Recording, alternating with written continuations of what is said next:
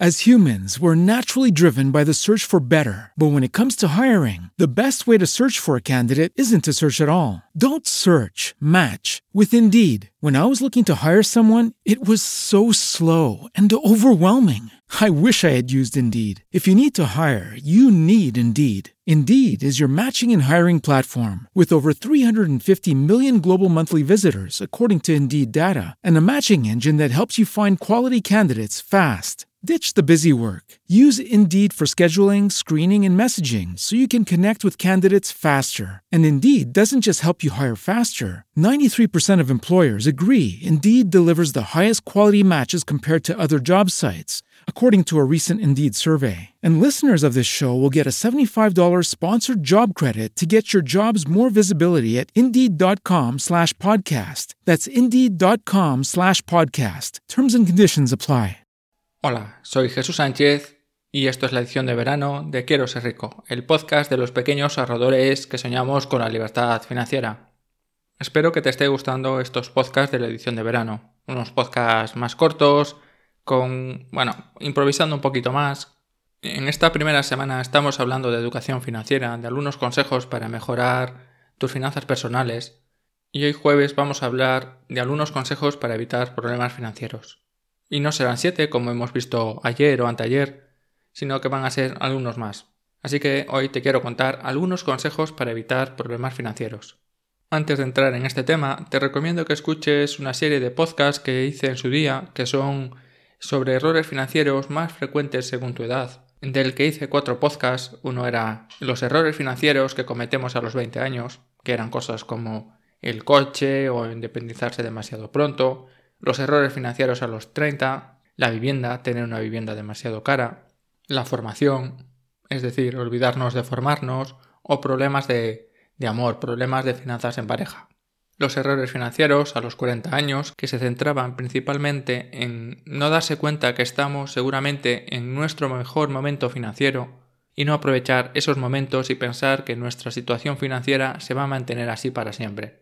Y por último, también te comentaba los errores financieros a los 50 años en otro podcast y a los 50 años los errores financieros más importantes se deben a pensar que es demasiado tarde. Es demasiado tarde para cambiar de empleo, es demasiado tarde para empezar a invertir, es demasiado tarde para muchas cosas.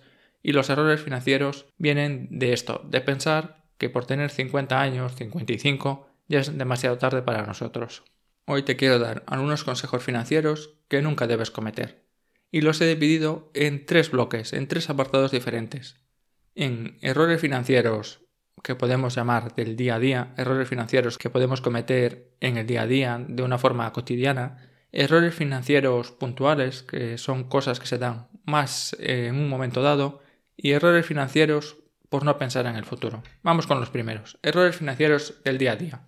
El primer error financiero que te quiero comentar ya te lo he estado comentando toda la semana y es no saber cuánto ganamos y cuánto podemos gastar. Al final es no tener un presupuesto, no saber en qué se nos va el dinero. Es que si al final no tienes la información, no sabes en qué se te va el dinero, no tienes un presupuesto, no sabes exactamente cuánto ganas, o sabes cuánto ganas, pero no sabes en qué se te va el dinero, en qué lo gastas, cuánto gastas en comida, cuánto gastas en los gastos de tu casa, en luz, agua, internet y todos los suministros que puedas tener, si no sabes cuánto gastas en, en tu día a día, no sabes cuánto gastas al final de mes o no sabes exactamente en qué gastas, a partir de ahí vendrán muchísimos errores financieros, vendrán muchísimas equivocaciones. Así que lo primero y lo más importante, ya te lo he repetido toda la semana, es no tener un presupuesto. El segundo error financiero del día a día es no ahorrar. No ahorrar o no tener metas para el ahorro lo podemos meter los dos errores o los, los dos puntos en un, mismo, en un mismo tipo de error. Es eso, no ahorrar, no pensar en el ahorro, no pensar en estos gastos que nos pueden venir el día de mañana o en las necesidades extras que podemos tener en cualquier otro día o en cualquier otro momento, y es olvidarnos de esta parte del ahorro. Es pensar en que Dios ya proveerá o que bueno, ya saldremos de esta. Seguro que ya hemos salido de cosas peores y que en el futuro podremos salir. Y es eso, no ahorrar. El tercer error es no tener un fondo de emergencia. Lo puedes considerar que es lo mismo que antes, pero no. Es algo un poco diferente. No tener un fondo de emergencia es tener un dinero para posibles imprevistos. Oye, que se te estropea la lavadora y la tienes que cambiar, porque no te vas a quedar con la ropa sucia. Pues tienes que tener dinero para cambiar de lavadora.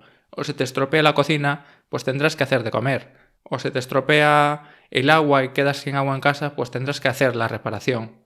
Y si no tienes dinero, si no tienes un fondo de emergencia, pues o no lo puedes hacer o tienes que recurrir a deudas. Y si recurres a deudas, tendrás que pagar los intereses. Y así que el tercer error, uno que a todos nos pasa antes o después, a todos tenemos algún tipo de emergencia, es esto, no tener un fondo de emergencias.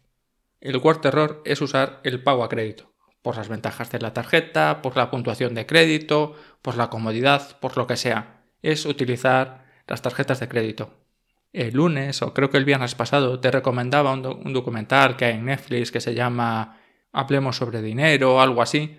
Bueno, te lo comentaba creo que era el viernes que son una serie de cinco documentales. En uno de ellos se hablaba de las tarjetas de crédito y se veía los diferentes perfiles, las diferentes situaciones y se veía exactamente lo, realmente cómo funcionan las compañías de tarjetas de crédito.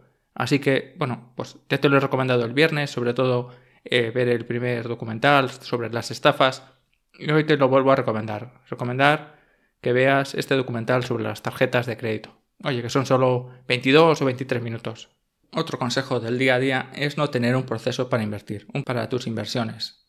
Si al final estás consiguiendo ahorrar, estás apartando una cantidad de dinero todos los meses, ya tienes tu fondo de emergencia, tienes que empezar a invertir. Y hay gente que no tiene un proceso de inversión, que cuando tiene un poco de dinero, pues piensa en lo que es mejor invertir ahora, porque ha oído la noticia de que Amazon no sé qué, o Tesla, o Apple, o o cualquier otra compañía y acaba comprando acciones de la compañía que más noticias ha generado sobre que lo estaba haciendo muy bien y si lo estaba haciendo muy bien seguramente en el futuro no pueda hacerlo tan bien. Básicamente porque se ha creado muchísima expectativa y mucha gente se basa en esto, no tiene un sistema de inversión y acaba invirtiendo pues en lo que en ese momento piensa o cree que es lo mejor. Si tienes un sistema, pues aplica tu sistema, tengo un sistema para invertir.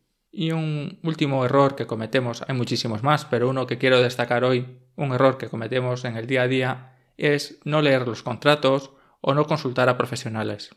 Seguro que cada día o, todas las semanas o, o, como mínimo todos los meses acabas firmando algún tipo de documento. Algunos puede que sean simplemente rutinarios, pero en algunos de ellos hay ciertas cláusulas, hay ciertas condiciones que acabas firmando sin leer Oye, que a lo mejor no es el momento de leerlo todo. Por eso en muchos contratos también tienes una cláusula de desistimiento. Es decir, que tienes unos días para pensarlo y si ves algo que no es acorde a lo que tú has querido o querías, pues puedes darte de baja o puedes renunciar o romper ese contrato. Y este es un error que cometen muchísimas personas. No leer lo que acabas firmando, lo que acabas de firmar, no leer estos contratos. O hay gente que sí los lee, pero cuando tiene algún problema o tiene alguna duda, no consultar con profesionales. Tú no tienes que ser un experto de todo, no tienes que conocer todo, pero sí contar con una red de apoyo, con una red de profesionales a la que le puedas consultar cualquier duda. Que tienes problemas con un contrato, pues a lo mejor con un abogado. Que tienes un problema con Hacienda, pues con un asesor fiscal. Que tienes un problema con, no sé, con cualquier otra cosa, pues cada, en cada aspecto, en cada ramo de la vida habrá un experto que te pueda orientar, que te pueda dar un consejo, qué es lo mejor que puedes hacer en ese caso. Pues eso, no consultar a expertos cuando tenemos algún tipo de problema o algún tipo de duda. Estos son lo que podemos llamar errores del día a día. También tengo un grupo de errores que he querido destacar que los he llamado errores puntuales. Un error puntual es comprar por encima de tus posibilidades porque piensas que te lo mereces o porque crees que lo vas a poder pagar. Y aquí, sobre todo en errores puntuales, me quiero centrar en cosas como la casa, el coche o objetos similares. Sí, bueno, la casa es un poco cara, se nos va un poco de nuestras posibilidades, pero oye, que la merecemos, que seguro que la podemos pagar. Bueno, pues estos son errores puntuales que nunca debes cometer. Oye, que igual el coche me debería haber comprado uno de segunda mano o posiblemente me podría haber comprado uno de una marca más generalista, pero me he acabado comprando pues el, no vamos a poner marcas, no voy a decir marcas, pero el de la marca premium no sé cuánto, que tiene no sé qué acabado y no sé cuánto. Al final es eso, pensar, oye, que yo me lo merezco, oye, que, que sí, que se va un poco de, de mi presupuesto, pero al final lo puedo pagar. Esto es uno de los errores que te pueden lastrar económicamente durante bastante tiempo. Y si estamos hablando de una hipoteca, si estamos hablando de una casa, puede ser un error que nunca consigas recuperarte. Oye, que al final Sí, la cuota se te va un poquito más, es un poco más cara, pero esto te va a quitar la energía, te va a quitar el dinero para que todos los meses puedas ahorrar un poco, para que puedas disfrutar un poco más de la vida. Pues básicamente es eso, errores puntuales, comprar cosas por encima de tus posibilidades. El segundo error puntual es invertir sin entender los riesgos de la inversión. Es que estás solo pensando en la rentabilidad que puedes obtener, pero no estás pensando ni en la diversificación correcta, ni en el producto correcto, ni en la diversificación, bueno, ni en la gestión de riesgo a nivel global, tanto en la cantidad que estás metiendo en esa inversión como en el riesgo que estás corriendo por el tipo de inversión que estás haciendo. Un tercer error de los que podemos llamar errores más puntuales es pensar que a ti no te va a pasar eso. Y al final, pues o no tienes un seguro, o no haces un testamento, o no haces determinadas cosas, o haces determinadas cosas porque piensas que total, a mí no me va a pasar. Seguro que lo hemos escuchado estos meses un montón de veces en las noticias. Un joven de 25, de 30, que al final pues está en la UCI por el tema del COVID.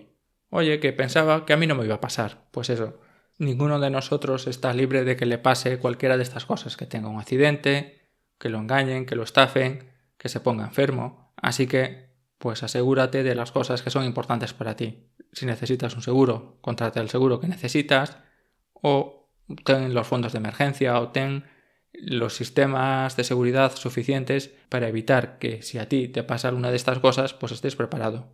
Otro de los errores puntuales y que ya están más relacionados con temas de dinero es prestar dinero o firmar como avalista.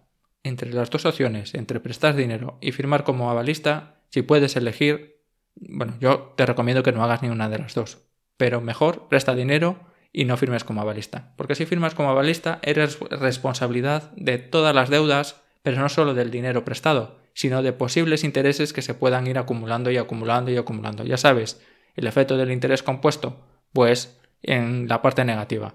Así que nunca firmes como avalista. Mejor presta el dinero. Y si le prestas el dinero a alguien, préstalo pensando en que ese dinero se lo vas a dar porque tú quieres dárselo que no estés pensando en recuperarlo, porque seguramente o posiblemente o a lo mejor la probabilidad es menor, pero que existe el riesgo de nunca lo recuperes. Si al final lo recuperas, bien, es un dinero extra que acabas de ganar, pero no pienses en recuperar tu dinero, así que no prestes dinero pensando en que lo vas a recuperar. Y mucho menos nunca firmes como balista. Que es tu hijo, tu hermano, tu primo, tu no sé qué. Bueno, si puedes evitarlo, evítalo siempre que puedas. Si nosotros no pedimos prestado, si nosotros no pedimos a crédito, no ayudes a otras personas a que se endeuden. El tercer grupo de errores es no pensar en el futuro. Y aquí, bueno, pues hay un montón de errores. Antes te comentaba uno, en el pensar que a nosotros no nos va a pasar algo malo. Otros dos errores son el no conocer el poder del interés compuesto, las ventajas de empezar cuanto antes mejor y todo lo que está relacionado con el interés compuesto, tanto en la parte positiva la parte positiva son las inversiones, invertir y utilizar los intereses y los intereses de los intereses y al final que todo esto genera muchísimo, muchísimo más capital para nosotros. Es eso, la parte positiva del interés compuesto, pero también la parte negativa. Cuando pedimos una deuda, cuando utilizamos una tarjeta de crédito y pagamos el mínimo, ¿qué es lo que está pasando?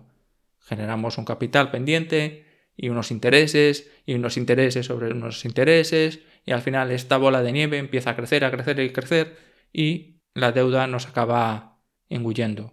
Y el segundo error que te quería comentar sobre no pensar en el futuro es tener otras prioridades que pensar en el dinero para la jubilación o para los estudios de nuestros hijos o para cualquier otro gasto futuro. Es no pensar en estos gastos futuros o pensar en ellos, pero al final siempre tienes otras prioridades, las prioridades de cambiar de coche este año en vez de esperar para el año siguiente, la prioridad de irme de vacaciones este año y no quiero ir un día menos que el año pasado, ni quiero ir más cerca que el año pasado, ni un hotel peor, pues al final es esto, tenemos unas prioridades de nuestro presente, del día de hoy, oye, que no me voy a quedar sin ir a tomar las cañas con mis amigos, o irme al cine, o irme a hacer no sé qué, o no voy a utilizar estos zapatos un mes más. Bueno, pues al final es tener unas prioridades a día de hoy y no pensamos en nuestro yo del futuro. No pensamos en eso, en nuestros gastos, en nuestras responsabilidades que, ponemos, que podemos tener en el futuro.